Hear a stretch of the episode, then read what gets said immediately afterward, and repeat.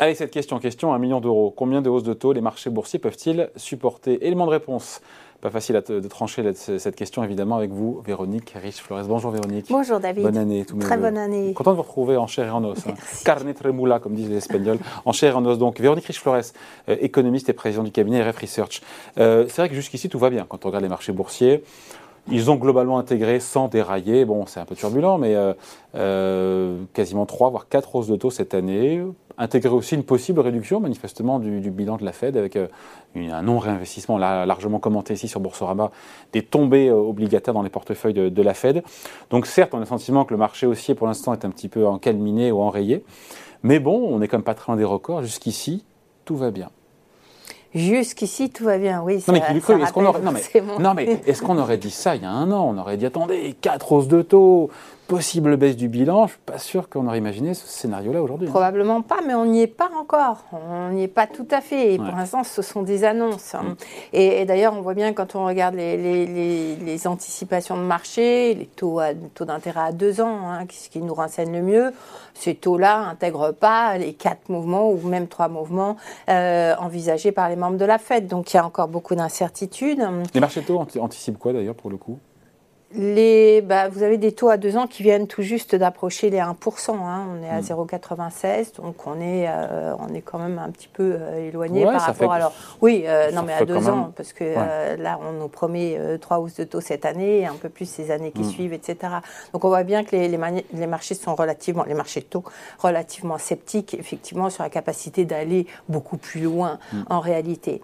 Alors après, ces exercices de, de changement de cap monétaire sont toujours extrêmement complexes et il n'y en a jamais un qui ressemble au précédent. historiquement, ça dit quoi d'ailleurs historiquement? Qu'est-ce qu'on voit historiquement? Parce que ce n'est pas la première fois qu'il y a un virage monétaire qui s'accélère. On a connu ça dans les années 70, dans les années 70, euh, quand il y avait le, choc pétrolier, il y, a eu, euh, il y, a eu, des moments où la Fed a dû accélérer ses ressources. Revenez euh, tout simplement à, une forme de normalité, à, 2018, hein, où, où, on a eu quand même des, des, mouvements de, de hausse des taux. Donc historiquement, ça nous dit que trois hausses de taux, ça ressemble à rien. Hein, c'est même pas le, début d'un cycle de, hausse des taux. Et, euh, donc, c'est un ajustement très, très graduel euh, pour, euh, pour, pour un début de cycle haussier. Maintenant, ce qui est toujours le cas, c'est que si on remonte les taux d'intérêt, la, la, réponse des marchés va dépendre de l'environnement économique. Hein. Est-ce que les perspectives économiques, effectivement, sont en amélioration? Auquel cas, finalement, ces hausses de taux pourraient même être euh, une bonne nouvelle, venant valider le fait que les perspectives de moyen long terme s'améliorent. Là où, ça coince ces derniers temps, c'est qu'on voit bien que ce n'est pas tout à fait le cas. Et qu'en l'occurrence, la partie longue de la courbe des taux, les taux d'intérêt à 10, même 20 ans, euh, eh bien, à chaque fois qu'on annonce des, ou qu'on précise le timing de hausse, de resserrement de la politique monétaire, ces taux longs ont tendance à, baisser. Ah oui et non, on est monté à 80 pour redescendre sur le 10 américain à oui, en euh, pente de courbe, vous n'avez ah, clairement pas une configuration de début de cycle. Hein. donc on voit bien que euh, là, les marchés euh, doutent beaucoup encore des perspectives de croissance. Et avec une grande question que se posent tous les économistes, me semble-t-il, en tout cas qui mérite d'être posée. Est-ce qu'on est en début de cycle? C'est-à-dire, est-ce que cette crise de 2020, qui a été provoquée donc par l'épidémie, a remis à zéro les compteurs comme en début de cycle, auquel cas on aurait plusieurs années de croissance forte devant nous sans saturer, ou est-ce que finalement euh, l'épidémie a juste euh, stoppé l'activité sans permettre d'ajustement des bilans, qui euh, est en général nécessaire pour entamer un cycle de plusieurs années? Je crois qu'il y a manifestement un débat entre économistes. Moi, il me semble qu'effectivement, cette crise n'a pas permis d'assainir les bilans. Hein. Non seulement elle n'a pas permis d'assigner les bilans, mais elle les a passablement alourdis avec quand des, on avec regarde. des profitabilités quand même qui sont euh, records. Certes, avec des taux d'endettement records également qu'on n'a jamais connus et qui me semblent pouvoir être en tout cas un élément euh, questionnant la capacité de nos économies à repartir sur une base d'investissement productif, solide. Et c'est là que le bas blesse. Et d'ailleurs, le bas blesse depuis plusieurs années, ce qui risque de remettre en question potentiellement toute la logique qui a présidé à ce regain d'optimisme, notamment à l'espoir que ces politiques de relance à travers le monde aient des effets concrets sur la croissance. Et euh, je dirais qu'on n'est pas au, bout de nos interrogations sur, cette, sur ce sujet-là.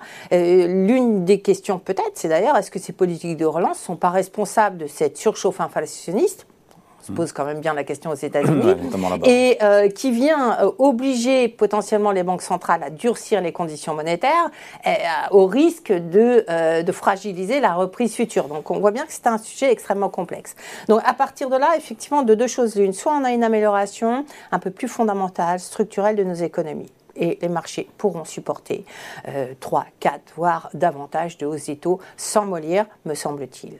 C'est le scénario de reflation où euh, eh bien, on continue à avoir une économie dans laquelle, enfin, un environnement dans lequel l'essentiel de ce support monétaire se solde par des prix des matières premières assez extravagant, une envolée du prix du, pétrole qui s'est reprise de plus belle d'ailleurs depuis que on, a eu quelques doutes. Finalement, il a, suffi que Jérôme Powell intervienne devant le Sénat et qu'il n'en remette pas une couche sur la nécessité de durcir la politique pour que les marchés voient ça comme un certain, euh, une certaine prise de distance finalement du président de la Fed et que les prix du pétrole repartent à la hausse. Donc je pense qu'on a, on a vraiment un contexte là qui est extrêmement contraignant parce qu'on se rend bien compte que si on n'a pas de durcissement monétaire, monétaire effectif, on risque d'avoir une surenchère du côté des pans les plus spéculatifs du marché, le marché des matières premières notamment, avec des prix du pétrole qui continueraient éventuellement à augmenter, qui viennent donc potentiellement alimenter l'inflation. Ah, pour l'instant, donc, en fait, pour l'instant, les marchés euh, ont tendance à sous-estimer un petit peu ce resserrement monétaire. Si un vrai resserrement monétaire avait lieu, euh, parce qu'elle court quand même pour l'instant derrière l'inflation, qui est à 7%, notamment euh, aux États-Unis, euh, voilà, et, en réalité, les marchés sont dans le doute. Et la semaine dernière nous montre bien, hein, finalement, un début de semaine où euh, les anticipations de hausse des taux se calment plus tôt. Et puis en fin de semaine, ça se réaccélère parce qu'il y a trois ou quatre voix euh, membres de la Fed et autres hein, qui agitent. Des voix votantes. Hein. exactement, oui, tout à fait. Mm. Et, là, les taux repartent, les taux à deux ans repartent de plus belle à la hausse, etc. Le dollar se raffermit un petit peu. Et, et on, a à nouveau une inquiétude sur un durcissement potentiel plus important. Donc la première conséquence de ce qui se passe aujourd'hui et de ce changement de cap des politiques monétaires, fait dans tout premier lieu, c'est quand même cette incertitude, ce manque de visibilité. On voit également la, la, sensibilité des marchés à tout chiffre d'inflation. Ce qu'on constate bien, c'est que les pressions sur l'industrie sont en train quand même de céder un petit peu du terrain.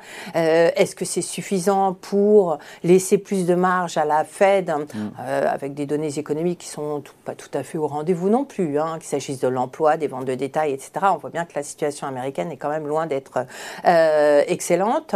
Et donc, beaucoup, beaucoup d'incertitudes, beaucoup d'instabilité.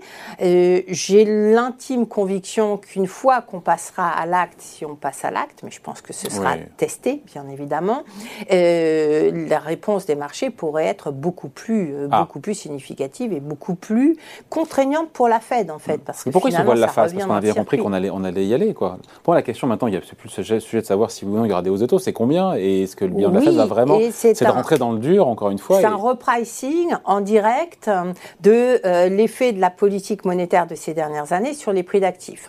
Quand on regarde ce qui se passe sur un certain nombre de, de, de plans, je mentionner les marchés des matières premières. Il est évident que euh, les, les, liquidités très abondantes qui ont été injectées par les banques centrales, pas que la Fed, hein, ont largement stimulé les prix des matières premières et du pétrole en tout premier lieu. Donc vous avez on, parlait du, on, parlait du, lithium la semaine dernière, 400% euh, de hausse euh, en un an quand même. Hein. À la limite, le lithium, c'est un cas particulier, puisque bon, la, demande effectivement est toute récente et, va s'accélérant. mais effectivement, je pense qu'on a véritablement un terrain qui a été un environnement environnement de marché qui a été stimulé considérablement par ces liquidités. À partir du moment où vous les retirez, vous commencez à envisager de les retirer, voire vous allez les retirer. Alors là, je pense qu'on verra beaucoup plus directement les conséquences. Et historiquement, encore une fois, je reviens, euh, il y a des resserrements monétaires qui ont plus ou moins bien tourné, d'autres qui se sont moins bien passés. Voilà, on a, on a, on a, on a ce recul-là où chaque configuration est différente. Parfois, c'était euh, l'inflation qui était élevée et les marchés boursiers, qui, les valorisations d'actifs qui n'étaient pas trop gonflées.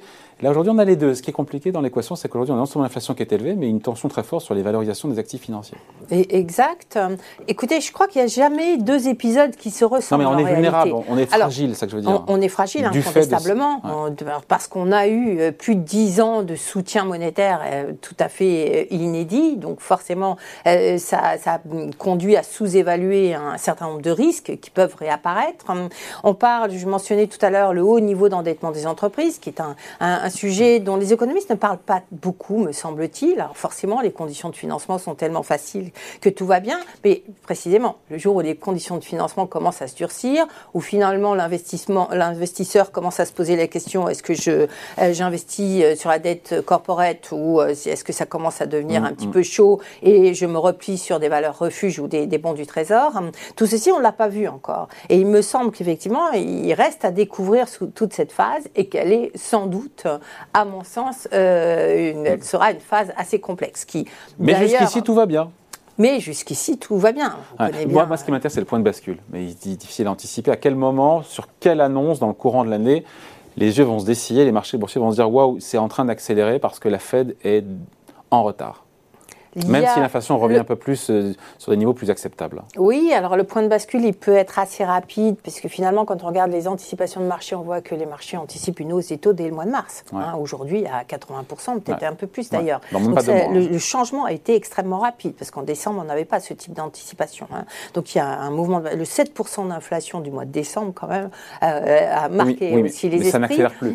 Euh, l'inflation bah, accélère plus. Elle accélère en glissement annuel. Au mois le mois, les hausses sont moindres. Eh mais euh, bah, c'est quelque chose. mais oui, mais en, réalité, vous partez d'une base qui est, qui est, quand même très élevée. Donc même avec un je pense qu'il n'y a pas un, seul économiste qui n'a pas un très franc ralentissement du taux d'inflation cette année. Hein. et probablement, pour la plupart, on revient vers 3% parce qu'il y a tellement d'effets de base et de renversement d'effets de base, etc. Voilà, bah, c'est plus Voilà, mais euh, si vous, en fait, je pense qu'on. Euh, pour ça qu'elle n'a peut-être pas la main aussi. Voilà, mais la moyenne a toutes les chances d'être supérieure à 4% encore. Ça nous fait deux années quand même euh, assez considérables. Si vous ne faites rien... Euh, et que vous continuez euh, comme ça, et eh finalement, vous allez laisser la porte ouverte à davantage de spéculation. Je pense notamment au, prix du pétrole, vous l'avez compris, qui nous, quand même, vient nous menacer. Et donc, vous réenclenchez quelque chose qui remet la, la, Fed au pied du mur dans trois mois. Donc, euh, je pense qu'on aura assez rapidement, finalement, la, un peu plus de visibilité sur les risques et sur les, les contraintes qui pèsent sur la Réserve fédérale américaine. La question étant de savoir, est-ce qu'elle pourra néanmoins déployer son programme programme de plusieurs hausses des taux ou est-ce qu'elle est rattrapée à un tel point par les marchés qu'elle en fait une, deux, allez, maximum trois, et puis qu'après c'est plié parce, parce, que, parce que le marché corrige, c'est ça un peu 2018, décembre 2018, enfin voilà. On a vu 15 ou 20 points de baisse des marchés actions à ce moment-là, je me rappelle. Hein, ah oui, ça avait été violent au mois d'octobre. Hein, euh, et elle avait fait machine arrière. Et elle avait fait machine arrière. Elle a mis un petit peu de temps. Il a fallu 8 semaines à peu près, mais elle finit par faire marche arrière. On n'en est pas encore là. Jusqu'ici, tout va bien. Hein jusqu'ici tout va bien. Explication point de vue signée Véronique Riche-Flores, présidente du cabinet RF Research. Merci Véronique. Merci David.